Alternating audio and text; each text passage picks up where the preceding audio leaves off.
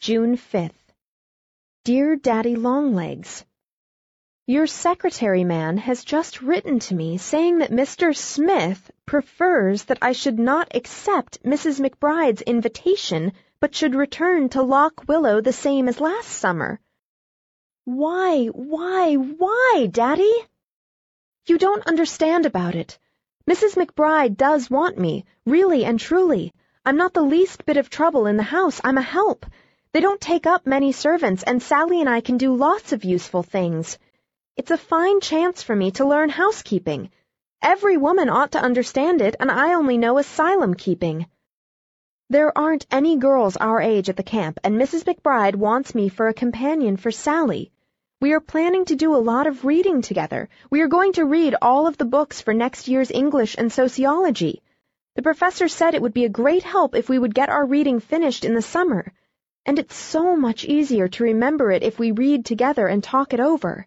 Just to live in the same house with Sallie's mother is an education. She's the most interesting, entertaining, companionable, charming woman in the world. She knows everything. Think how many summers I've spent with Mrs. Lippett, and how I'll appreciate the contrast. You needn't be afraid that I'll be crowding them, for their house is made of rubber. When they have a lot of company, they just sprinkle tents about in the woods and turn the boys outside. It's going to be such a nice, healthy summer exercising out of doors every minute. Jimmy McBride is going to teach me how to ride horseback and paddle a canoe and how to shoot and, oh, lots of things I ought to know. It's the kind of nice, jolly, carefree time that I've never had.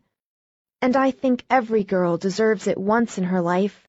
Of course, I'll do exactly as you say, but please, please let me go, Daddy. I've never wanted anything so much. This isn't Jerusha Abbott, the future great author, writing to you. It's just Judy, a girl.